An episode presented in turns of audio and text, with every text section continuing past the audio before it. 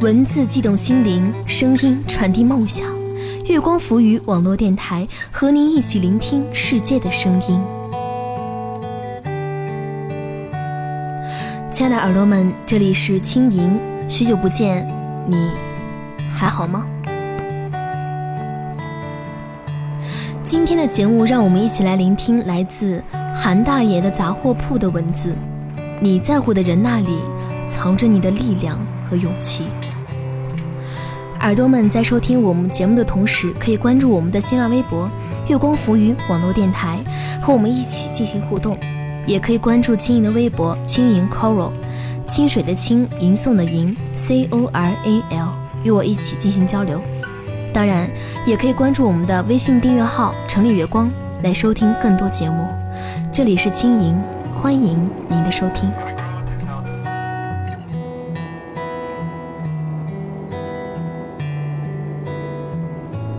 前几天在网上看真人秀节目，真人秀这名字就蛮有意思的，人得是真人，秀也是必须的。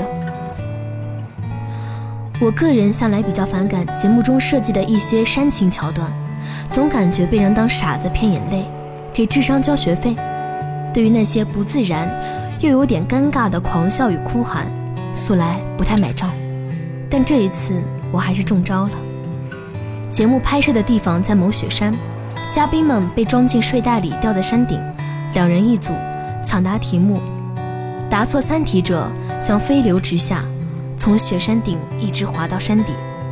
游戏当中的某一轮，沙溢折戟，即将面临惩罚。看得出来，他真的有点害怕。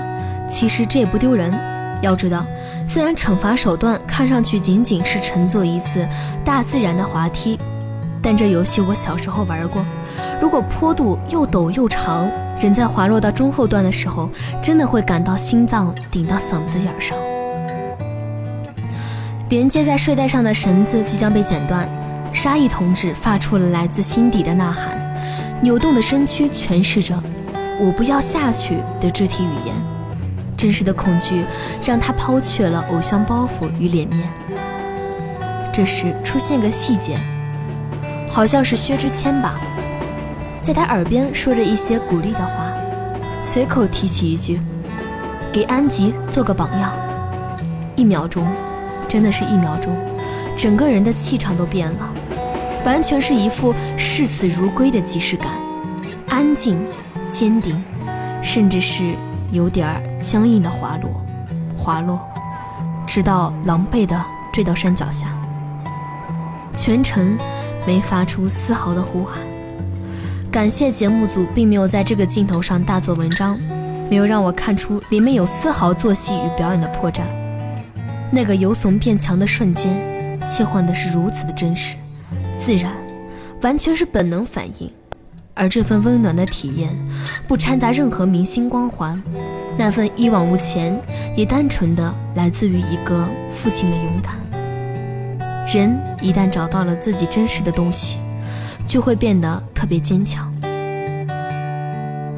人一旦想到自己在乎的人啊，心里就是满满的勇气与力量。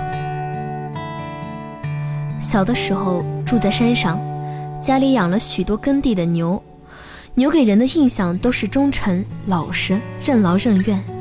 有时大人发火，一鞭子抽在他身上，他都不会反抗。顺从的窝在一边，听大人们讲，在我刚学会走路的阶段，某个大雨天，我趁他们不注意，一个人溜溜达达的走进牛棚。如果在平时我是安全的，因为牛被驯化的几近怯懦，怎么挑衅他们的领地，他们也是敢怒不敢言。但那天我却面临着极大的风险，因为牛棚里有几头母牛正在生产。在我消失了几分钟左右，牛棚里喧嚣震天。父亲猛然反应过来，发了一声喊，眼睛瞪得比牛还大，夺门而出，冲向牛圈。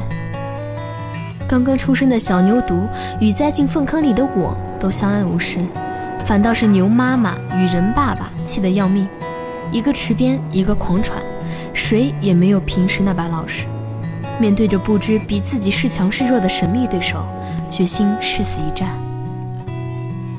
很多年以后，当大人们把这事当段子讲给我听的时候，我想象着那个画面，心里总会感到一股莫名的安全感。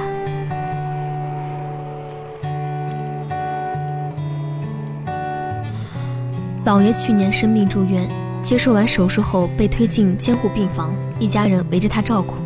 当时我和九岁出头的弟弟也在场，弟弟从小就怕生，更是没见过这么大阵仗。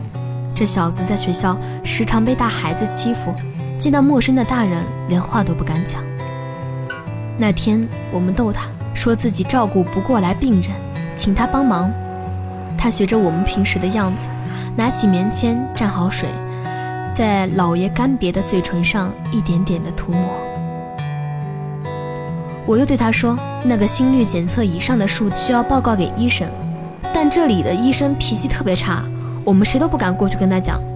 但如果始终没人过去的话，老爷的病情就有可能加重。”他认真的听着，点点头，生硬的学着动画里主人公的台词：“哦，原来是这样。”接着，他从凳子上爬下来，在地上转了几圈，看了一眼检测仪上的心率数字，默默记下，又转了几圈，环顾四周，一点一点地走出病房，去往医生的方向。我在他身后悄悄地跟着，离着四五米远，看他壮着胆子，不卑不亢地告诉着医生老爷的心率是多少多少。医生笑着说：“真乖，知道了。”弟弟却没罢休，仍是揪住人家的衣角不放。这个数字正不正常啊？医生答：正常，真的正常。你没骗我，你骗我你就完了。一声大笑：真的正常。你真正在乎的人那里，藏着你无尽的勇气和力量，藏着你尚没被世界开发出的果敢和坚强。好了，今天的节目到这里就结束了。再次感谢来自韩大爷的杂货铺的文字。你在乎的人那里藏着你的力量和勇气。我是青莹，我们下期节目再会。